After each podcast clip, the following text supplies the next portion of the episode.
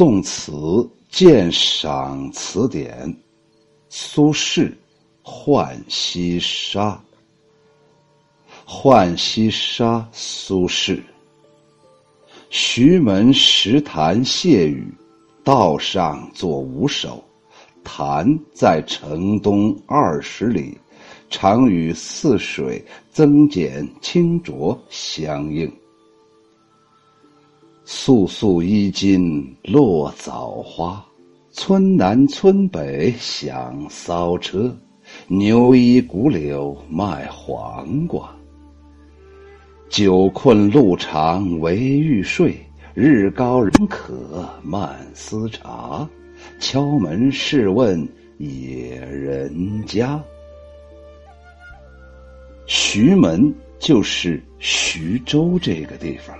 谢雨就是下了雨之后，是不是得感谢感谢这雨神呢？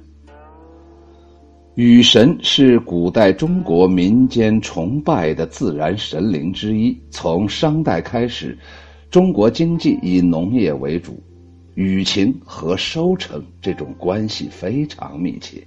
什么叫做雨晴啊？就是下雨多少，老天爷到底有没有情感？是不是照顾俺们这嘎达？于是呢，这雨水的行情啊，这雨的多少啊，就跟着收成啊关系非常密切。咱们有一个成语叫“五风十雨”呀。那很直白呀，五天刮一次风，十天下一次雨，所以五风十雨指代的就是风调雨顺呢。那五风十雨，这就属于那种雨晴啊，就非常好，那收成当然也就好了。在生产力极其低下的条件下，人们自然把自然界的雨奉为神灵。殷商时期，雨神是一位女神呢，名字叫媚，武媚娘的媚。西周的时候，把她称为雨师。西汉以后，奉赤松子为雨师来求雨祭神，一般要用奏乐呀、歌舞啊、演唱会这样一种仪式，也有用烧柴，然后贡献祭品，甚至有时候我还要把人给他烧了。来祭这个神灵，祭这个雨神呢？簌簌就是纷纷下落的样子。有的版本也把这个竹字头的簌簌改成了草字头。骚车就是纺车，骚就是把蚕茧浸在热水里，然后抽出那个蚕丝啊。要不然怎么可能织成绫罗绸缎呢？牛衣就是蓑衣这一类的东西，这里泛指用粗麻织成的衣服。《汉书·识货志》有“平民常役牛马之衣”的话，第一个那个衣服的“衣”啊，读成四声，意思是穿。那在《汉书·识货志》当中，它实际上说的是什么呢？就是普通的那种下层的老百姓啊，经常穿的是牛马的衣服，不是穿牛皮马皮，那是非常高档，那是非常有钱人，是牛马晚上睡觉的时候或者平时覆盖的那些东西，指的是非常非常价钱低。质地非常粗糙，随便就可以上身的东西。为了把这个牛衣说清楚，我给大家说一个小典故吧。汉朝的时候，有一个书生叫王章，文章的章，他到京城长安读书，学习成绩那是十分优秀。因为家里很穷，只好与妻子躺在。盖牛用的那个蓑衣里御寒，一天生病，他担心自己会死掉，与妻子在蓑衣里相对哭泣。后来当了官因看不惯汉成帝的舅舅王凤专权，不听妻子的劝告，上书而被赐死。牛衣对泣，于是这个成语就出现了。这个典故就出自《汉书》的《王章传》，说的就是西汉时候。这个王章啊，家里非常贫穷。年轻的时候在京城的长安求学，他和妻子住在一起，过着非常艰难困苦的生活。有那么一次啊，他生了大病了，没有被子，只好盖着用乱麻和草编织的那种像蓑衣这一类的东西。就等于说呀，这王章啊，穷困潦倒到啥程度了？基本上就是钻到那个草堆里头去了。这是当时给牛御寒用的，人们称它为牛衣。王章啊，蜷缩在牛衣里，冷得浑身发抖。王章以为自己快死了，哭着对妻子说：“哎，老婆呀，我的病很重，连盖的被子都没有啊！看来我就要死去了，我们就此诀别吧。”妻子听了，怒气冲冲的斥责他说。众卿，你倒是说说，京师朝廷中的那帮贵人，他们的学问，谁能赶得上你呢？现在你贫病交迫，不自己发奋振作精神，却反而在这哭泣，你多么没有出息呀！王章听了这席话，不禁暗自惭愧。病愈之后，他发奋读书，终于成了有用之才。秋雨荷塘读完这个牛衣对泣呀，我倒觉着，主人公啊应该换成这个王章的老婆呀，这才是好老婆呀。后来呀，这牛衣对泣呀，也可以说成是牛衣夜哭，牛衣当被，王章被卧牛衣，眠牛衣，就是睡睡眠呢。住在这个牛衣，睡在牛衣下面，是不是？拥拥牛衣呀，就是盖着牛衣；弃牛衣、牛衣泪等等等等，都指的是夫妻共守贫困。有的时候也指代的是那些寒士贫居困厄的那种凄凉的状态。慢思茶就是想随便去哪儿找点茶喝呗。这个慢呢，就是随意的意思。那么刚才那个注释是什么意思呢？就说呀，从在这个徐州石潭这个地方啊，搞了一次感谢老天爷降雨这么一个仪式，在这个路上啊，做了这么五首诗。不管是去的路上还是回来的路上，反正来来回回在这路上啊，写了这么五首诗。我们今天看到的是其中的一首。这个石潭呢？是在徐州城东二十里地这么个位置，常与泗水增减清浊相应。意思是什么呢？指石潭的那个潭里面的水和泗水，它彼此是相通的，水的涨落清浊常常都是一致的。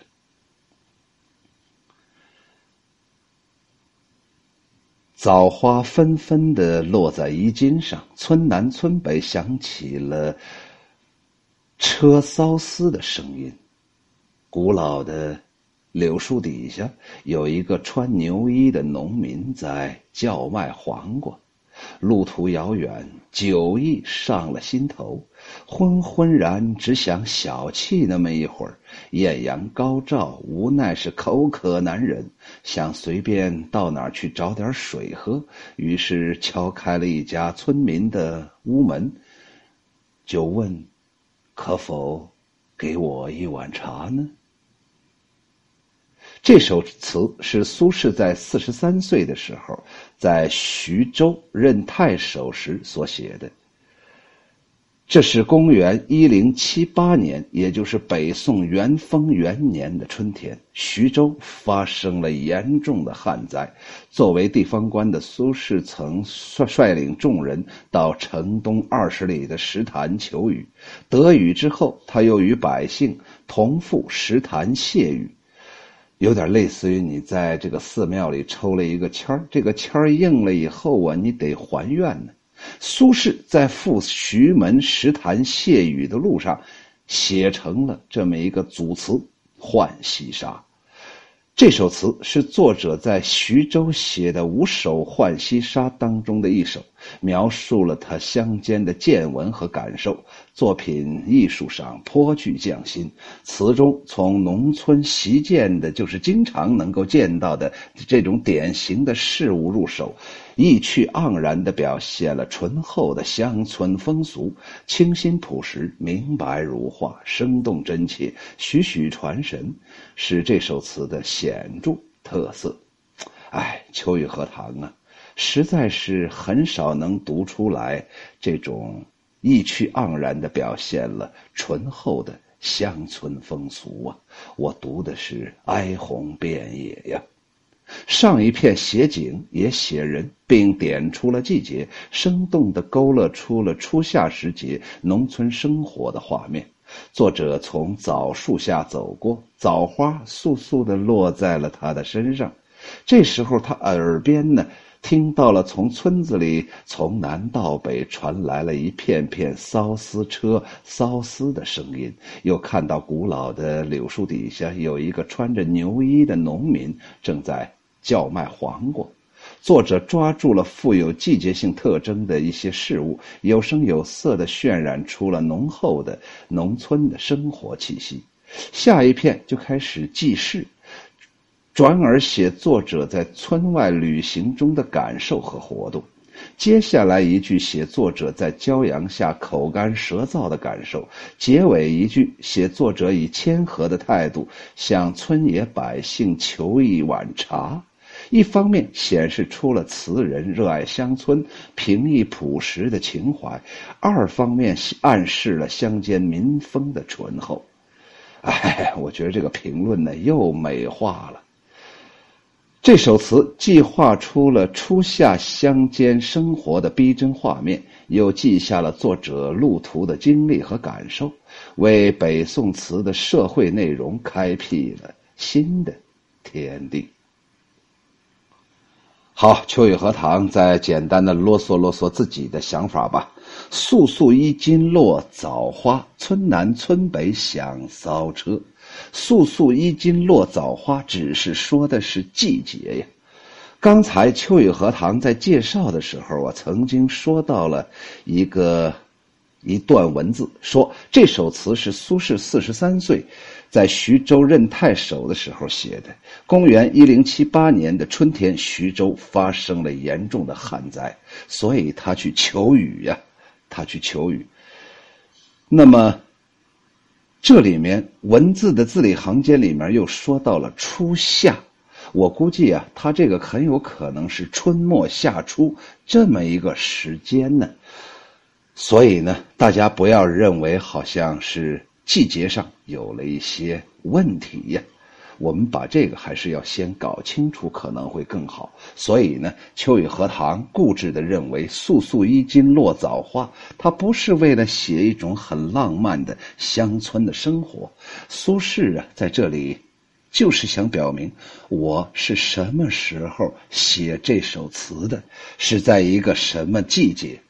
下来，他就开始说劳动人民的那种艰辛苦难的生活状态了。整个村子，不管是南村还是北村，不管是村南还是村北，到处响的是骚丝的那个声音呢，车骚丝的声音呢，牛衣古柳卖黄瓜。一个穿的特别破破烂烂的农民呢，就在那一棵古柳树下面，在那儿卖黄瓜。有没有人围观呢？有没有人来买呢？我估计呀，可能是没有人呢。而且这里面又存在了一个问题：既然是古柳树下有一个老农，贫困的老农在那儿卖黄瓜，这苏东坡为什么不买个黄瓜解解渴呢？我估计有两个原因。第一个原因是，牛衣古柳卖黄瓜是在他口渴之前看到的一种场景，所以那时候他不需要买。第二个原因呢，就是。这牛衣古柳卖黄瓜，在这首词当中，苏轼还是想点的就是老百姓的那种困苦的生活状态呀。我估计可能是卖不出去。这村子里头啊，大多人家里头都有黄瓜，这个贫苦的农民已经到了卖黄瓜的这种状态。我估计家里头啊，他可能是菜农，人家呢都是养蚕的，所以呢，他在这里可能还多多少少能有那么一点生意。但是，就像刚才秋雨荷塘所说，既然都是农村，人家家里头辟出一块小田地，种点黄瓜也无妨不可呀。因为这个养蚕只要有桑树就可以了嘛，不影响种地嘛，不影响。这个种蔬菜嘛，所以我估计这个老农啊，实在是活不下去了，生活过于困苦了，所以他在这里头只能碰碰运气，看能不能卖出那么一两根黄瓜，然后让今天的自己得以生存下去。久困路长为欲睡，日高人可慢思茶。敲门试问野人家，这个野人家一下就点明了，这苏轼啊已经走得很远了，已经来到了一个比较荒僻的地方。当然，你也可以说这野人家就是农人家，是不是？只要住在城市之外，我们都可以把它叫做野人家。但是秋雨荷塘还是固执的认为，这个野人家应该住的是一个比较荒僻的所在呀。走了很长的路，又喝了点小酒，这时候太阳高高的挂在头顶，人也累，口也干，所以呀，就需要那么一点水。于是就敲着呢。农家的房门，或者是那篱笆边城的门，在那儿看看有没有人呢？能不能给我一碗茶喝呢？所以秋雨荷塘看完了这首词之后，我没有感觉到这是一首多么具有情调的。多么具有浪漫风格的，又能表现出乡间淳朴的这样一种乡土人情的一首词，因为这个词的开篇就已经有那么一个序，就已经说清楚了，干旱求雨，那就说明啊，这个地方啊，今年呢，它是来了雨了，就像此时此刻秋雨荷塘正在跟大家。说这个浣溪沙的时候啊，嘿 呀，我们这个地方终于下的是一场大雨呀。秋雨荷塘心情也非常愉快。等一会儿把这一段录完之后，我要把窗户打开，我站在窗台上，我让那雨把自己淋个透，爽歪歪呀。那言下之意就是由干旱到求雨这么一个过程。老百姓才得以在这雨水当中能够存活下去，还是表明了老百姓要靠天吃饭，好像是在跟命运进行一场赌博呀！大家都拼命的在那骚思啊，一片繁忙的状态，只有这么一个老农，在那古柳树下摆了一个黄瓜摊儿，好像有点不入俗。不入流，跟整个的这个主流的经济呀现象好像不搭调。当然了，你也可以从苏轼这个本身这个角度去考虑。苏轼在杭州任知府的时候，不是治理西湖吗？苏轼不是也帮助一些老百姓渡过难关吗？苏轼应该是一个。心有百姓的好的，真的有治理能力的，不是李白的那种纯浪漫的诗人所可比拟的。所以苏轼的心里应该是装着老百姓的苦难的。所以在他的字里行间当中，他一方面可以抒发自己的那种惆怅，但是在这首词当中，我个人认为他更多的写的是农民。生活的苦难。现在的问题是，苏轼最后要到茶水了吗？因为这里面有一个敲门试问野人家，这个试问，我估计为什么要试问呢？第一个，因为野人家嘛，有没有人呢？家里的人是不是下田了？这家是不是已经没有人了？第二个，真的敲开门之后，能有水吗？能满足他的这一点点的需求吗？这里面有一些忐忑，有一些门开了之后，这个贫困的农民两手一摊，张着干裂的嘴唇，抱歉的对苏轼一笑，说：“抱歉，我也没有水呀。”哎，秋月荷塘是不是自己曾经过过苦日子，也看到了现在一些不好的现象？于是把这首词解读的跟人家正常的平息十万八千里了，哎，实在是抱歉，抱歉。浣溪沙，苏轼。素素衣襟落枣花，村南村北响骚车。牛衣古柳卖黄瓜。酒困路长唯欲睡，日高人可慢思茶。敲门试问野人家。